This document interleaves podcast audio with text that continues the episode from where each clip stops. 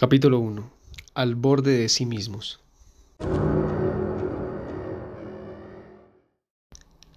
El asesino del hashtag. Abro el periódico y veo que Alemania volvió a la cuarentena obligatoria. Temen que las fiestas invernales generen una segunda ola de contagios incontrolable. Francia está igual, y España se encuentra con toques de queda y las perimetrales cerradas. En Colombia hay una alerta roja en varias ciudades y los médicos y enfermeras claman por un aislamiento obligatorio prolongado porque las camas de cuidados intensivos están ocupados en su totalidad. El contagio puede convertirse en el número escandaloso de enfermos y muertos por doquier. Aún así, la gente salió de vacaciones, hizo planes y celebró como un mecanismo de negación. No desean enterarse de más muertes, no quieren saberse finitos, no pueden imaginar que tal vez la enfermedad ha llegado para liquidarlos junto a ellos. No, eso no va a suceder. Por eso intentan representar una obra de teatro en aeropuertos, hoteles y almacenes en la cual no hay virus, ni pandemias, ni cuarentenas. No pasa nada. Todo sigue igual. Sin embargo, en silencio el virus avanza, se multiplica, cada día se hace más sofisticado, más eficiente. Hace unas semanas murieron diez sacerdotes jesuitas en una residencia especial que tenía la comunidad en Chapinero. Alguien debió ingresar el virus en la edificación y éste se esparció en cuestión de pocos días. Es como convertirse en asesino serial sin querer, sin intención alguna. En la lista reconozco a viejos maestros míos del Departamento de Literatura de la Universidad. También murió el padre Llanos, un columnista genial cuyo espacio en el periódico me encantaba leer hace unos años. Murió Luis Sepúlveda, murió John Le Carré, murió Sen Caneri, murió Robin Fonseca, Murió Quino, murió Juan Marcé, murió Alberuderso, acaba de morir Armando Manzanero. El mundo conocido parece estar desintegrándose en mil pedazos. Todo lo que alguna vez amamos y admiramos se desvanece como agua entre los dedos. Para empeorar las cosas, la nueva cepa del virus que surgió en Inglaterra parece haberse esparcido ya por todo el planeta. Los primeros informes indican que se trata de una mutación más contagiosa, con una capacidad de proliferación mucho mayor. Ya cruzó fronteras y hay enfermos en Holanda, Japón y Australia. No se sabe si las vacunas protegerán a la población o no de esta nueva cepa. Los largos encierros no han convertido en anacocretas cibernéticos despiadados, en adictos a películas y series de televisión que duran días eternos. Vivir en pijama es ahora perfectamente posible para millones de personas. Eso nos va aletargando, nos va convirtiendo en eficientes empleados condenados al teletrabajo, que cuando descansan lo único que hacen es cambiar de pantalla y ya está. Hay una neoesclavitud de la que hay muy pocos aparecen estar dándose cuenta. También en las noticias internacionales se habla del asesino del hashtag. Takiro Chiraishi, un japonés que contactaba a suicidas por la red con el pretexto de ayudarlos a morir en realidad manipulaba a sus víctimas, les ponía una cita en su apartamento con el argumento de que podía ayudarlas a irse de este mundo, y las violaba, las asesinaba, las descuartizaba y se quedaba con todas sus pertenencias. Cuando la policía lo detuvo en la mañana de Halloween, encontró pedazos de cuerpos en la nevera y en una caja de herramientas. Una historia fantástica para una novela. Para cerrar el artículo, el periodista habla del incremento de la tasa de suicidios durante la pandemia, Muchos jóvenes saben ya que sus vidas están liquidadas. Por lo menos dos generaciones saldrán sacrificadas a causa del virus. Recesión económica, desempleo, falta de fondos para becas y estudios. Mejor una noche de sobredosis de somníferos que décadas de hambre y pesadumbre. Una novela con un ángel exterminador bondadoso que ayuda a morir a todo aquel que desea matarse es una gran idea. Takahiro Shiriaishi como un viajero urbano que está convencido de su bondad, como un elegido que debe salvar unas almas atormentadas mientras camina por la ciudad con sus sogas y sus cuchillos metidos dentro de un maletín escolar. En cada peste que ha habido a lo largo de la historia los afectados hablan de la muerte recorriendo los pueblos y las ciudades con la guadaña en alto. Takahiro sería el aventurero tenático que viaja por la ciudad rescatando a los deprimidos y a los suicidas de los horrores de la plaga. En el pasado no hubiera dudado un solo momento en sentarme a planear ese libro, El asesino sensible y comprensivo. Las redes sociales con su algarabía y su sensiblería teatral. Y la pandemia como telón de fondo negro y mortuorio. Una historia gótica a la altura de estos tiempos. El problema es que siento que no hay tiempo para ello. Escribir una novela mientras el barco se hunde es imposible. Los minutos, las semanas y los meses se han acelerado vertiginosamente. El presente mismo se viene acortando día a día. Hay escenas que nos dan la impresión de estar ya en una disitopía futurista. La gente comprando en el supermercado con capas y máscaras antigas, una familia entrando con sus hijos en un búnker, una pareja casándose con trajes de astronauta, una tarde cualquiera intenté recordar hacía cuánto no caminaba por la playa y mojaba mis pies en el mar. Me parecía una eternidad. Me tropecé una foto en las solitarias playas de Marbella, en Cartagena, un año atrás, y no podía ser. ¿Un año apenas?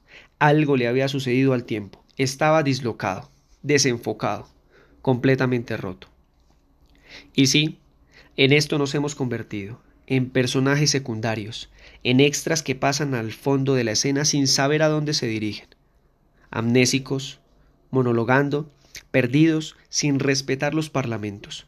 Lo peor de todo esta película mm, es que no tiene libreto ni director. Cada quien participa como quiere y hace lo que puede. Título del film, Dios está cansado y se ha ido a dormir a otra parte.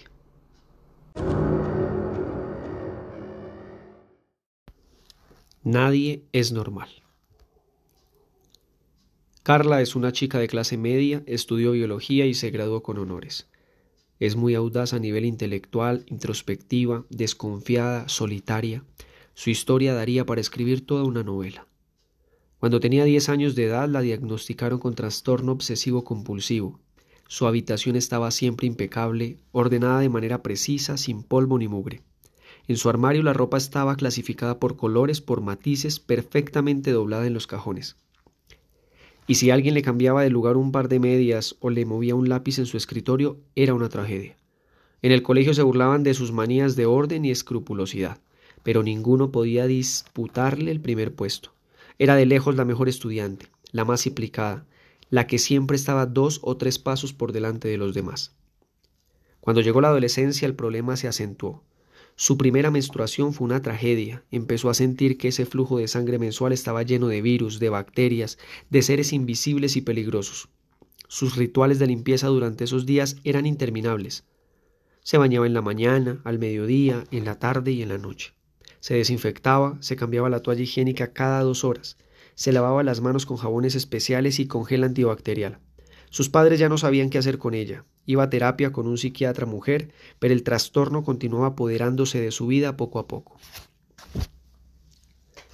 Sus otras amigas empezaron a salir a fiestas, a relacionarse con muchachos y muchachas de otros colegios, a tener relaciones sexuales. A ella el solo hecho de pensar en un beso le parecía aterrador. La boca de la otra persona le parecía una cueva llena de bichos y saliva, era un flujo donde corrían millones de microorganismos invisibles. ¡Qué asco! Le daba igual si pensaba en besar a una chica o a un chico, el horror era el mismo. No podía ni siquiera saludarse con un beso en la mejilla. Si alguien se lanzaba sobre ella y le estampaba un beso en el cachete sin darle tiempo de esquivarlo, tenía que dirigirse enseguida al baño a lavarse con jabón y después se desinfectaba gracias a un frasquito donde siempre llevaba una pequeña dosis de alcohol para emergencias. Debido justamente a esa obsesión decidió estudiar biología, como era de esperarse, a lo largo de la carrera encontró todas las razones y los argumentos para mantenerse alejada aún más de un contacto con los otros. Tampoco soportaba las casas o los apartamentos donde había perros, gatos o pájaros. Las salidas de campo eran para ella una auténtica tortura. No viajaba en transporte público jamás, se compró una bicicleta a la que no permitía que se acercara ninguna persona. Muchas veces, cuando se vio en la necesidad de tomar un taxi, prefirió irse a pie hasta su casa con tal de no tocar superficies que ella imaginaba contaminadas. Su vida era una pesadilla desde que se levantaba hasta que se acostaba. Seguía siendo virgen, obviamente, aunque sí le atraían algunos de sus compañeros de clase. Anhelaba una relación, la amistad, la camaradería, la complicidad, pero cuando se imaginaba el contacto físico, las caricias, los besos, los patógenos entrando por su garganta y atacando todo su sistema inmunitario, el deseo desaparecía por completo. Era algo superior a ella. Y si se sentía incapaz de darse un beso, ir a tener una relación sexual era una empresa imposible. el intercambio de fluidos le producían un asco que la condenaban a seguir tal y como estaba, virgen y sola. En una conversación con su madre le confesó alguna noche. Estoy cansada de sentirme como un monstruo. Nadie es normal, Carla, le dijo su madre con sinceridad. Todos tenemos algo que nos extrapola, que nos saca, que nos impide sentirnos a gusto con nosotros mismos. Pero no a este nivel. La gente sale, comparte, va a cine, baila, se enamora, disfruta de la vida, pero yo no. Eso es lo que vemos desde afuera, volvió a decirle su madre para darle cierto ánimo. Pero si acercamos el lente, empiezan a aparecer las crisis, las depresiones, la psicosis, las culpas. Toda vida tiene su infierno. Cuando Carla se graduó de inmediato le ofrecieron una beca para ir a estudiar a una universidad en Estados Unidos. Su promedio era único en la historia de su facultad y era famosa entre los profesores. Ella se preparó para partir. Multiplicó las citas con su psiquiatra para buscar fortalecerse al máximo. Preparó un protocolo diario de asepsia que le permitiera estar por fuera del país sin llamar mucho la atención. Y cuando ya le habían enviado el tiquete de avión y estaban listos para hospedarle en Boston, apareció la noticia mundial de una epidemia en China que podía convertirse en una pandemia mundial.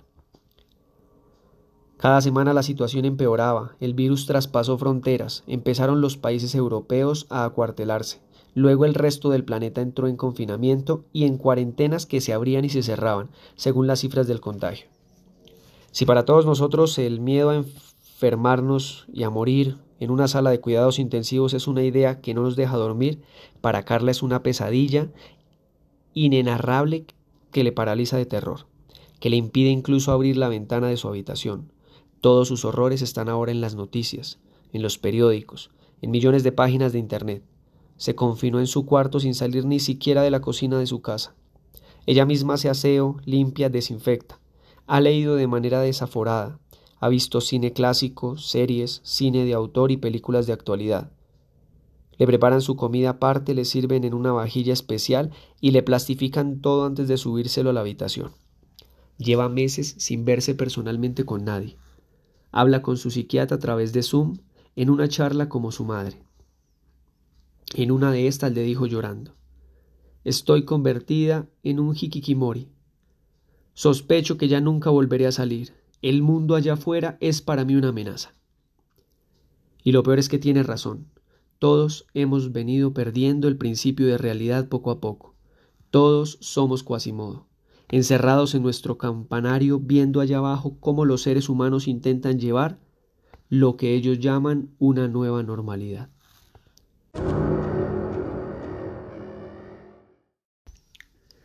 Aceite de rateros. Freddy es el opuesto exacto de Carla.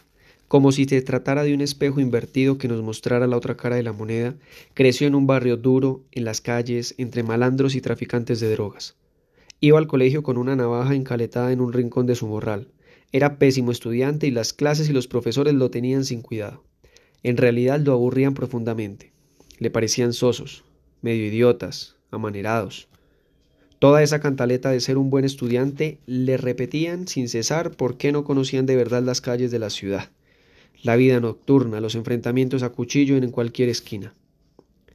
Cuando terminó el bachillerato, su madre, que trabajaba como empleada doméstica, enfermó gravemente y murió.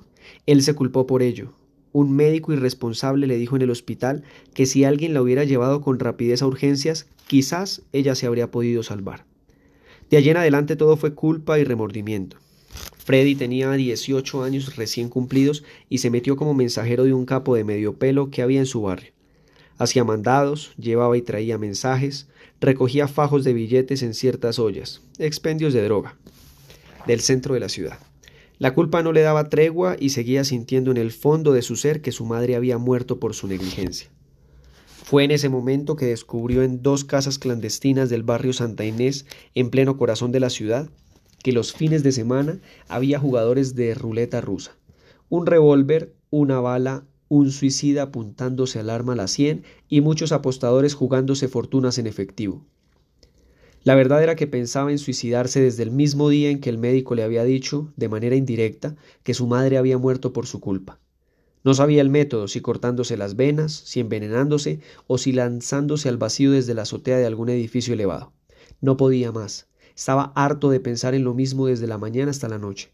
Su madre ahogada, sola, en un rincón de la casa, sin ayuda y desamparada. Cuando él llegó y la sacó en un taxi hasta el hospital ya era tarde. ¿No era acaso un asesino? ¿No la había matado de la peor manera, a punta de abandono, de indolencia, de descuido? Freddy se inscribió como participante de ruleta rusa y el capo incipiente para el cual trabajaba lo patrocinó enseguida con una jugosa suma de dinero. La mayoría de los jugadores eran enfermos terminales que estaban buscando cómo dejarle un dinero a sus familias. Sin embargo, cuando llegaba el momento, muchos empezaban a hiperventilar, sudaban, les daba mareo, perdían el conocimiento e incluso había algunos que se orinaban o defecaban en los pantalones. Freddy no cerraba los ojos, le pedía perdón mentalmente a su mamá y jalaba el gatillo. Nada, siempre sobrevivía y empezó a correrse la voz en las calles de que estaba rezado, que tenía pacto con el demonio, que era un alma protegida por espíritus oscuros. Algún chivato soltó la voz a las autoridades y un infiltrado dentro de la policía dio la voz de alarma de un operativo inminente. Cuando los agentes llegaron un viernes en la noche fuertemente armados y con chalecos antibalas, había unos abuelos jugando cartas y parques alrededor de una botella de aguardiente. Freddy se cambió de pensión y dejaron de verse con el capo por un tiempo, mientras pasaba la tormenta. Tenía un dinero ahorrado como producto de los juegos de ruleta rusa y se la pasaba por ahí, entrando a cine, leyendo de vez en cuando en alguna biblioteca pública o comiendo bandeja paisa, que era su plato favorito. Así fueron pasando las semanas y los meses. Detuvieron a su amigo traficante y a toda la pandilla. La idea de suicidarse, de irse de aquí donde nunca se había sentido a gusto, regresó con más fuerza. En ese justo momento empezó la pandemia. El pánico se apoderó de la ciudadanía y a él le sucedió exactamente lo contrario. Lo vio como una oportunidad magnífica de morir. Cuando el contagio creció y la mayoría de las salas de cuidados intensivos no tenían ya camas disponibles, un vecino le dijo que no había gente para recoger los cadáveres en los lugares más apartados de la ciudad y transportarlos hasta los hornos crematorios. Freddy se presentó para el trabajo con la secreta ilusión de contagiarse y morir.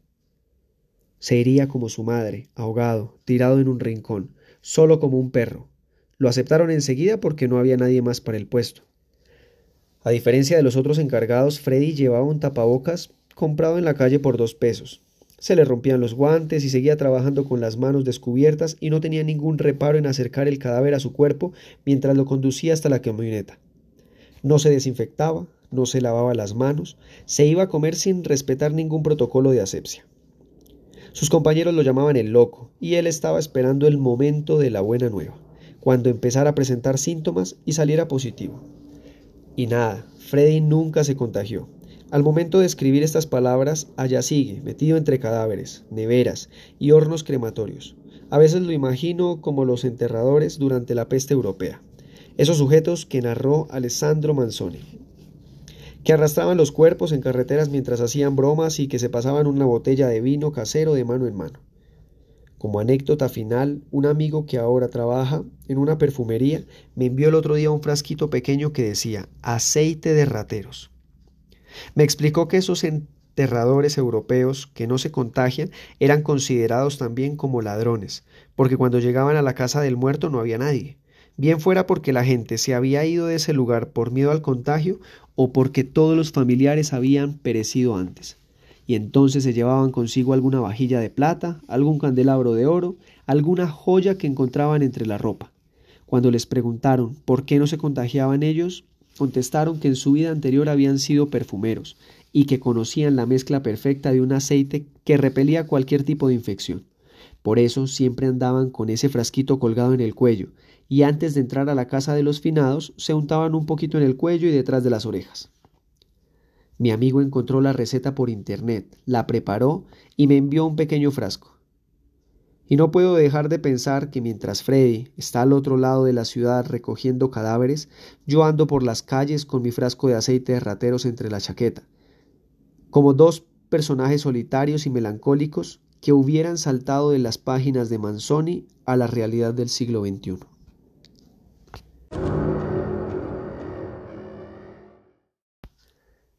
La asesora de imagen. Amanda es una chica que se inició como cantante en un grupo de rap callejero de un barrio del sur de la ciudad. Las peleas entre sus compañeros le fatigaron hasta el punto de retirarse y se dedicó entonces al tatuaje.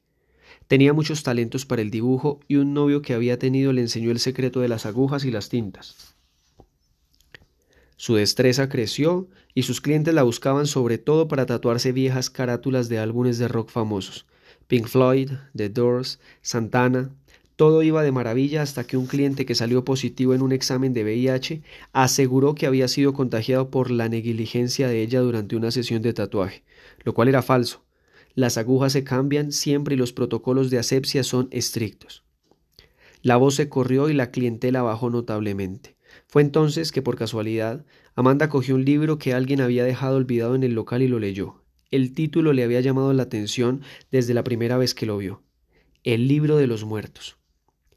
Quedó impactada y subió a sus redes sociales palabras y reflexiones en torno al más allá, al viaje que todos debemos emprender en algún momento a la transitoriedad de nuestras vidas. Me siento por fuera de la realidad. No sé qué fue lo que sucedió, pero ya no encajo. Algo me sacó y no sé si pueda regresar. Me he sentido muy sola últimamente. Camino por la ciudad, veo a la gente entrenando, Veo a la gente entrando y saliendo de las oficinas y entidades bancarias y me pregunto si se dan cuenta de que están vivos, si son conscientes de ello, de aquello tan valioso que tiene la vida. Son como robots, como máquinas programadas para trabajar y nada más. La otra noche tuve un sueño que me dejó aterrada. Soñé con montañas y montañas de cadáveres. La ciudad se veía invadida de cuerpos inertes que se iban acumulando por otras partes. Fue algo muy impactante. Me pregunto si la muerte no estará acechándonos, si no estaremos prontos a ser aniquilados por algún terremoto o por algún ataque terrorista. Un año después estalló la pandemia y ese sueño de Amanda cobró sentido. Las salas de tatuaje se cerraron y ella se quedó sin trabajo. Un primo le ofreció un puesto en un lugar que no solo seguía abierto, sino cuya clientela seguía creciendo día a día, una funeraria. Le dijo con acento caleño. Mira, ve, Estamos necesitando a alguien que arregle y maquille los cadáveres en los cajones. Algunos familiares piden verlos para despedirse de ellos antes del entierro o de, las, de la cremación. Vos verás si te le medís. Ella aceptó enseguida y entonces se presentó con un kit de maquillaje el primer día de trabajo. Polvos, sombras, cremas, pestañina. Incluso a algunos hay que cortarles las uñas de las manos y los pies porque son ancianos que viven solos y a los que ya no les importa su aspecto físico una manicura y una pedicura para entrar a la muerte un poco más elegante. Hace poco escribió en su blog un par de renglones que me encantaron. Los embellezco, los rejuvenezco, les doy la importancia que en vida no tuvieron. Los visto de la mejor de manera que puedo, les quito las imperfecciones, les corrijo las líneas de expresión para que no se vean tan decrépitos. Cuando son jóvenes, me esfuerzo para que su belleza tenga algún impacto en los que se acercan al féretro para despedirse y que no los puedan olvidar. He llegado hasta el punto de vestirlos con ropa interior sexy, como si no fueran camino a un horno crematorio, sino a un encuentro sexual con la muerte.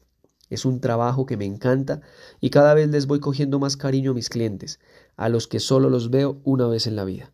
Creo que después de esta pandemia seguiré aquí. No quiero volver a trabajar con los vivos. Se me ocurre que Freddy y Amanda harían una pareja perfecta, el recolector y la asesora de imagen de cadáveres. Les enviaré un mensaje a ver si logro que se conozcan. El escritor que deviene un cupido negro y mortuorio en medio de una pandemia. No está nada mal.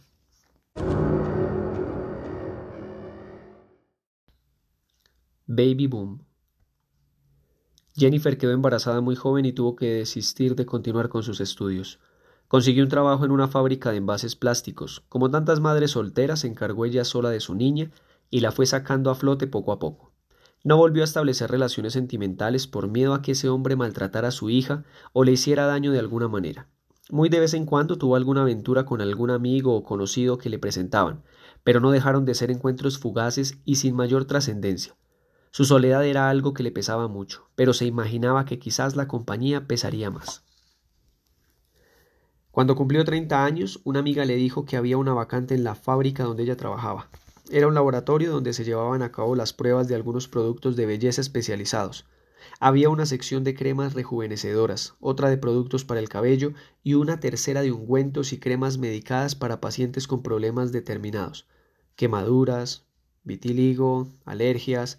El trabajo era mucho mejor y ganaría casi el doble. Jennifer aceptó enseguida. Los primeros meses transcurrieron sin mayores contratiempos.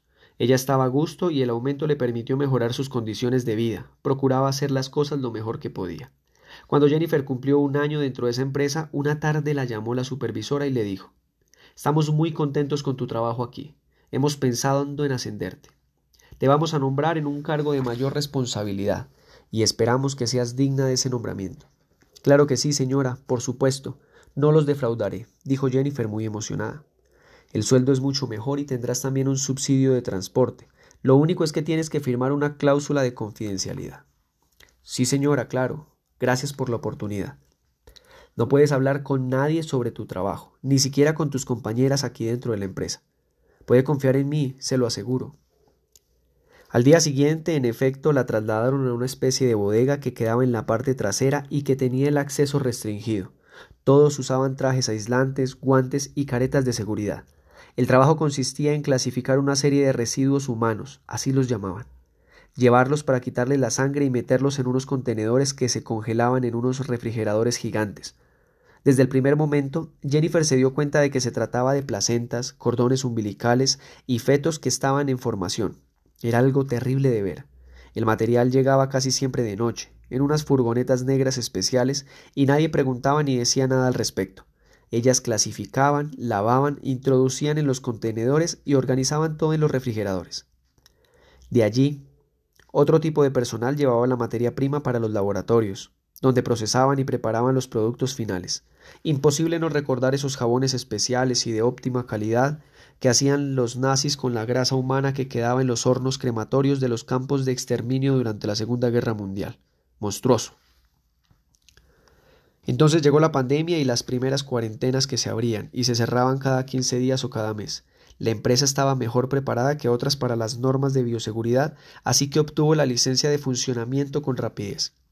Jennifer decidió contarle toda a una vieja amiga a la que consideraba como una hermana, y una noche le escribió.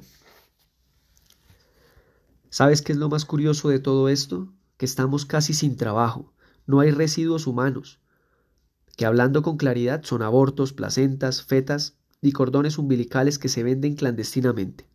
Uno tiende a creer que después de lo que hemos visto en los últimos meses, a nadie se le ocurriría tener un hijo, pero no, es al revés. Las mujeres no están ya abortando. Una de mis compañeras me contó que hay un trato entre esos médicos que practican abortos en sus consultorios y la empresa para la cual trabajo. Se les paga por peso.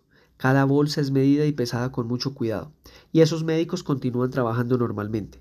Ellos pueden transitar sin restricciones durante la cuarentena, pero ya casi no tienen clientela. Las mujeres no quieren abortar ahora. Es extraño, ¿no te parece? Lo único bueno de todo esto es que me ha hecho recapacitar. Creo que voy a renunciar. No quiero ganarme la vida de esta manera. Venía sintiéndome muy deprimida. Ya he hablado con mi hija y prefiero ser más pobre que continuar en una carnicería como esta. Claro, el instinto del código genético activándose en las zonas del cerebro más recónditas y abatavidas. Tánatos activa Eros, la muerte activa los anhelos de vida. A mayor cantidad de entierros y cremaciones, mayor cantidad de nacimientos también. A mayor número de féretros, mayor número de cunas. Somos puros animales atravesados por fuerzas biológicas invisibles. El problema es que la moral que celebra la reproducción de nuestra especie ya no nos sirve, una mujer embarazada hoy no es una buena noticia, independiente de los medios económicos que tenga para sostener a ese bebé y darle una vida decente. El rasero es el mismo tanto para gente adinerada como para gente humilde. ¿Nadie debería procesar esto en este momento? ¿Por qué? ¿Por qué nos hemos reproducido más allá de los límites razonables? El sistema está sobresaturado. Apenas en el año 1800 alcanzamos los mil millones de personas. 200 años después, en el año 2000, éramos ya seis mil millones de individuos. Y en estos 20 años que hemos subido la cifra a 7.700 millones de personas. Los expertos consideran que en dos décadas estaremos rozando los 10.000 millones. Es un ritmo desaforado, sin control, enloquecido. Por eso lo han llamado la bomba demográfica, es decir, un asunto tan peligroso que nos puede estallar en las manos y dejarnos heridos de muerte. Lo que necesitamos es una nueva moral que celebre el crecimiento cero. Hace unos días un periodista norteamericano muy reconocido salió al aire anunciando el final de su programa que tenía una muy buena noticia para todos los espectadores. En medio de estas circunstancias tan difíciles, dijo con una sonrisa de oreja a oreja, les tengo una noticia extraordinaria que me conmueve hasta las lágrimas. Acabo de ser padre. Y enseguida apareció en la pantalla la foto de un bebé medio dormido y baboso. Miré al periodista lleno de canas, con las primeras arrugas en su rostro, y le calculé más o menos mi edad, un cincuentón ya en caída hacia la vejez. No podía creer lo que estaba escuchando. La pandemia va mostrando cada vez más nuestra ignorancia con respecto al comportamiento de la COVID-19, y Naciones Unidas anuncia una catástrofe humanitaria inminente. Hablan incluso de una hambruna de proporciones bíblicas. ¿Y traer un niño al mundo en este momento es una buena noticia? sin contar con todo lo que ese bebé consumirá y contaminará de aquí en adelante. Tanta invisibilidad es de no creer. Y cuando estaba a punto de cambiar de canal, el susodicho volvió a sonreír y anunció como un creyente dando testimonio frente a los feligreses de un culto de subnormales. Y lo mejor de todo esto es que algunos expertos consultados por mi programa están hablando ya de un baby boom. En unos meses todas las mujeres que están quedando embarazadas durante la cuarentena darán a luz es el triunfo de la vida sobre la muerte. Tuve ganas de botar el televisor por la ventana, como hacen los fanáticos de fútbol brasileños cuando su selección pierde. ¿Un baby boom? Lo que nos faltaba, ir cantando tontadas infantiles mientras vamos caminando al matadero.